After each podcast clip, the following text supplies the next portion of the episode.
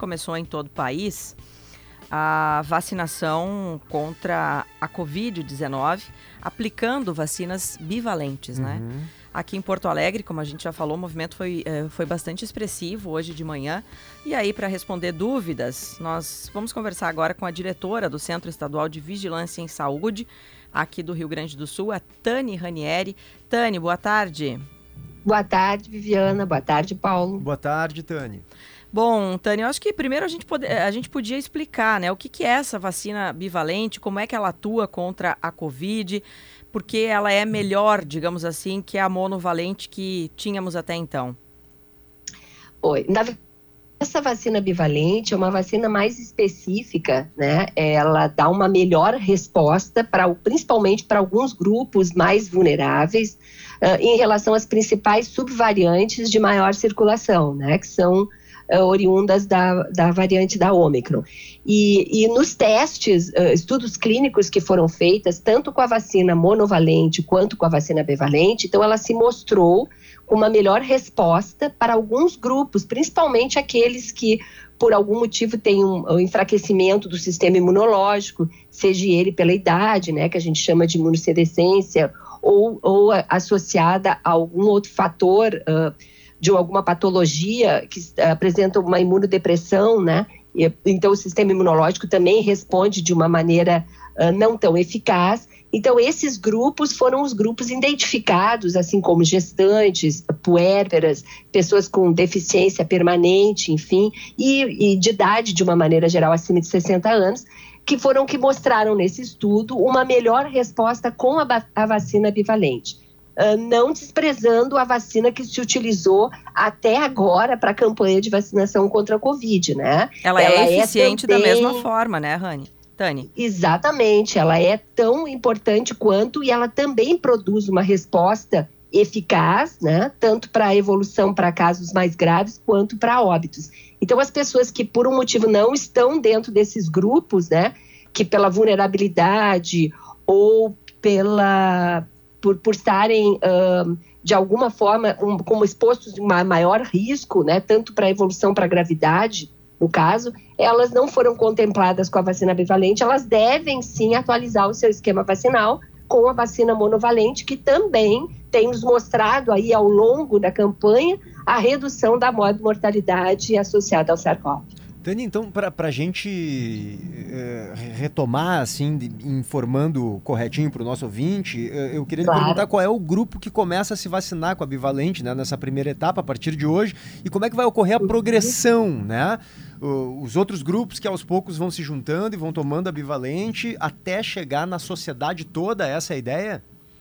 Não, Paulo. Na verdade, essa, como eu te falei, nesse estudo mostrou que essa vacina ela tem uma melhor resposta, não é tão diferente uh, quanto a vacina monovalente, uhum. mas para esses grupos com maior vulnerabilidade, com maior potencial de evoluírem para a gravidade ou com maior exposição a risco, elas uh, mostraram uma melhor resposta. Então, essa campanha, uh, de acordo com a disponibilidade de imunobiológicos, ela vai se dar de forma escalonada. Né? Então, nós iniciamos esse primeiro momento com a fase 1, né? São cinco etapas diferentes, né? com grupos diferentes. Nesse primeiro momento, uh, que oficialmente inicia hoje, que o Estado do Rio Grande do Sul já iniciou há, há alguns de, há uns dez dias atrás, é, esse primeiro momento, a vacinação está sendo destinada à população de pessoas acima de 70 anos de idade, os residentes e trabalhadores de instituições de longa permanência de idosos, né, ou abrigados também em outras instituições, é uma vacina que só se presta para pessoas acima de 12 anos, então para imunocomprometidos também acima dessa faixa etária, para quilombolas e indígenas também. Então, esses são os grupos que contemplam a primeira fase dessa campanha. Numa segunda fase, a gente vai vacinar, então, a população de idosos acima de 60 anos de idade. Numa terceira fase, gestante e puérperas depois uh, pessoas de deficiência permanente e, por último, os trabalhadores de saúde. Bom, Tani, é, para você citou os públicos, né, que vão receber essas Isso. doses agora. É preciso que essas pessoas tenham um esquema vacinal completo? Como é que funciona? Isso, Viviane, é muito importante essa pergunta, né? Então, o Ministério recomenda, né? É, é um pré-requisito. Acho que perdemos o contato. É, tá falhando. tá falhando. Eu acho que ela tá né? tá na linha, mas. Tânia nos escuta? Não, a gente vai refazer é. a ligação com a Tânia Ranieri, em seguidinha ela volta, né, Viviana? Tem várias dúvidas também dos, dos ouvintes, por exemplo, essa é uma, né? Tem que ter o esquema vacinal completo. É, efeitos colaterais, essa bivalente tem, são os mesmos da, da vacina monovalente. E aí tem uma série de questões aí também para. É a pessoa tem que tomar, né, Viviana, duas, duas, ter tomado duas vacinas pelo menos, né, duas doses da Isso. vacina monovalente para ir tomar essa primeira dose da vacina bivalente. O que eu gostaria de perguntar para Tânia, não sei se ela está na linha com a gente já. Ainda não. Voltou, voltou. Oi, Tânia, nos ouve voltei, bem? Voltei, voltei. Ouço bem sim, Paulo, Viviana, obrigada. Então, como eu estava comentando, é muito importante essa tua pergunta, Viviana, porque é necessário sim que as pessoas tenham pelo menos duas doses da vacina monovalente, né? Então, é, essas duas doses é pré-requisito para que as pessoas possam receber a vacina trivalente, a vacina bivalente, também que elas tenham mais de 12 anos de idade e que já tenham ultrapassado quatro meses da última dose que essa pessoa recebeu, seja ela a segunda dose do esquema primário ou alguma dose de reforço. Então, esses são os pré-requisitos e pertencerem, obviamente, a um desses grupos prioritários. Tani, as pessoas que não estão nesses grupos prioritários que tu mencionaste e que a bivalente talvez não, não, não, não se adeque a isso, né, as necessidades dessas pessoas, elas vão seguir tomando numa próxima dose a vacina monovalente? Sim, a vacina monovalente ela está disponível né, em todas as unidades de saúde. Uhum. E o que a gente tem observado é um grupo grande de pessoas que não retornaram para completar o seu esquema vacinal de acordo com a sua faixa etária, né? Uhum. E, e, isso é, é, é, muito ruim, porque a gente tem trabalhado aqui pela Secretaria da Saúde a, na avaliação do impacto da vacina monovalente em casos hospitalizados e óbitos, e o que a gente tem percebido é que quanto maior o status vacinal das pessoas, melhor é a condição dela uh, de não evoluir para a gravidade ou não, não chegar ao desfecho de óbito, como a gente observa para as pessoas que não são vacinadas ou têm apenas uma dose ou somente o esquema primário realizado. Então, as pessoas que completam o seu esquema vacinal, elas têm, sem dúvida nenhuma, uma melhor condição de se protegerem e aí evitando, então, o que a gente não quer, né, que é uma hospitalização, até mesmo óbito. Bom, tem algumas questões também que chegam dos ouvintes, Tani, e uma delas é sobre os efeitos colaterais da vacina bivalente. Se tem efeito colateral, se são leves, se são semelhantes ao da vacina monovalente. Então, justamente, essa é uma vacina, então, nova, né? A gente está começando a utilizar ela, mas ela é, a base né, de produção dela é em cima da vacina ancestral, que é a vacina monovalente. Uh, é, essa vacina, tanto a vacina monovalente, eu acredito que a vacina bivalente também, ela tem muitos poucos eventos adversos. E os eventos adversos, a grande maioria daqueles que ocorrem, são eventos uh, leves, né? Normalmente, tanto pode ser sistêmicos, então a pessoa fica disposta por 24 horas, tem uma febre baixa, enfim, ou então uh, eventos adversos locais, né, no local da aplicação da vacina, então uma dor, um vermelhidão, enfim. Esses são os eventos mais comuns, né? Uh, a, é importante que a, população acredite, né, que uh, todos os imunobiológicos eles são amplamente testados, né, antes de serem liberados pela regulamentados pelo órgão, né, que no nosso caso aqui é a Anvisa. Então, eles são altamente testados e as vacinas são produtos seguros, né? E cujo risco-benefício é, é, sem dúvida nenhuma, favorável à vacina. A vacina, sem dúvida nenhuma, não tem risco quando comparada a infecções uh, pelo patógeno original. Sim, é, Tani, também tem uma outra questão, e que agora é, me vem à cabeça aqui, que é com relação à, à situação de continuidade do, do calendário de vacinação da Covid-19. Por exemplo, hoje, todo ano, a gente faz um reforço da vacina da gripe, né?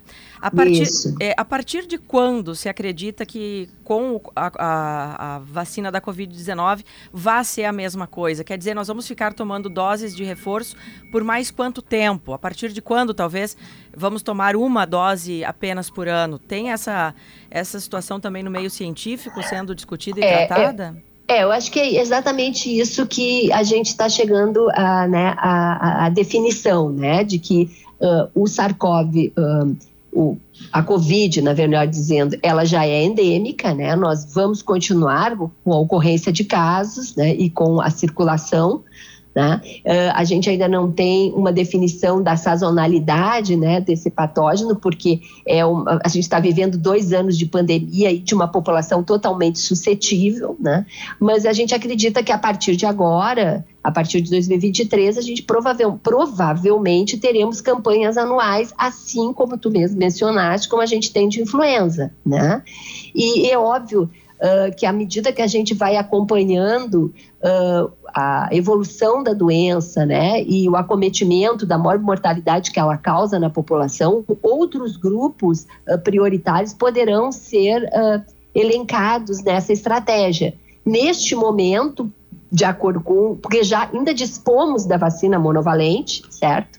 E, e, e comparada as duas, a resposta imune das duas para diferentes grupos, se observou que a resposta para grupos imunocompetentes, né, ela é extremamente eficaz. Então, fazer uso dessa vacina é, é, também uma estratégia que a gente deve incentivar e fazer com que a população realmente sensibilize para completar o seu esquema vacinal. E ofertar uma vacina que tem uma resposta imune para esses grupos que se mostraram, então, com uma menor resposta, pode ser uma estratégia importante para a gente reduzir ainda mais aí a mortalidade uh, perante essa doença. Bom, e com relação, para encerrarmos também, uh, Tani, ao número de doses aqui do Rio Grande do Sul, esse número é suficiente? Atende toda a população? Qual é a situação também nesse sentido? Então, Viviane, a gente sabe que uh, esse imunobiológico ele é dispensado pelo Ministério da Saúde, né? Sim. E a gente é atendida por cronogramas, né? Que são uh, repassados aos estados, a todas as unidades federadas, normalmente semanalmente, né? A gente ainda está uh, para o país a nível nacional oficialmente hoje é o início da campanha. Uh, até agora nós recebemos e já distribuímos, já iniciamos a vacinação aqui no estado um pouco mais de 300 mil doses, né?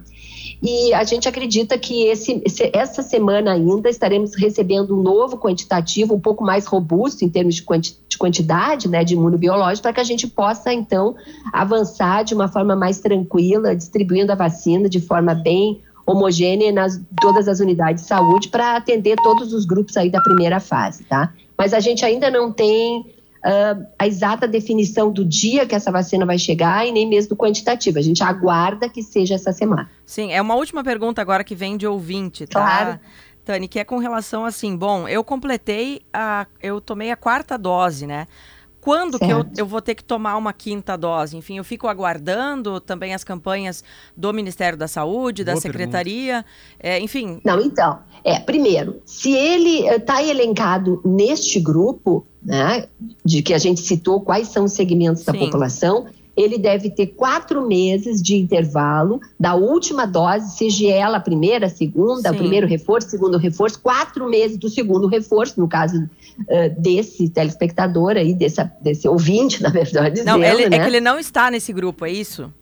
Ele não ah, está. Não. Se ele não está nesse grupo, ele já completou o seu esquema vacinal. Tá. Ele, no momento, não vai ser definido nenhuma nova dose para a população que não está considerada, não está elencada aí nessa nova estratégia com a vacina bivalente. Então, tomou quatro doses, está ok, então, para esse ano Exatamente, pelo menos, né? É. E isso para a faixa etária dele, né? Sim, Porque claro. nem todas as faixas etárias também está contemplado quatro doses. Tá certo. Mais alguma questão, PG? Podemos fechar, não, né? Tô bem Porque satisfeito. Tem mais alguma de ouvinte? não Viviana? era isso do, dos ouvintes. Eu aproveitei que a Tani gentilmente nos atendeu aí e tirar essas dúvidas também que voltam É isso, é um prazer poder elas estar ajudando surgem. a população aí, tirando dúvidas. Estou sempre à disposição. Obrigada, viu? Tani Ranieri, que é a diretora do Centro Estadual de Vigilância em Saúde aqui do Rio Grande do Sul.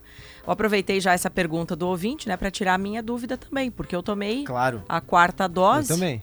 E aí eu não sabia se daqui a pouco, sei lá, daqui um mês, dois, eu teria que, quem sabe, ficar atenta para uma quinta dose. Mas Uhum. então, tá respondido aí o nosso ouvinte. Não vai ter, pelo menos por enquanto, tá Por tudo enquanto, certo. não.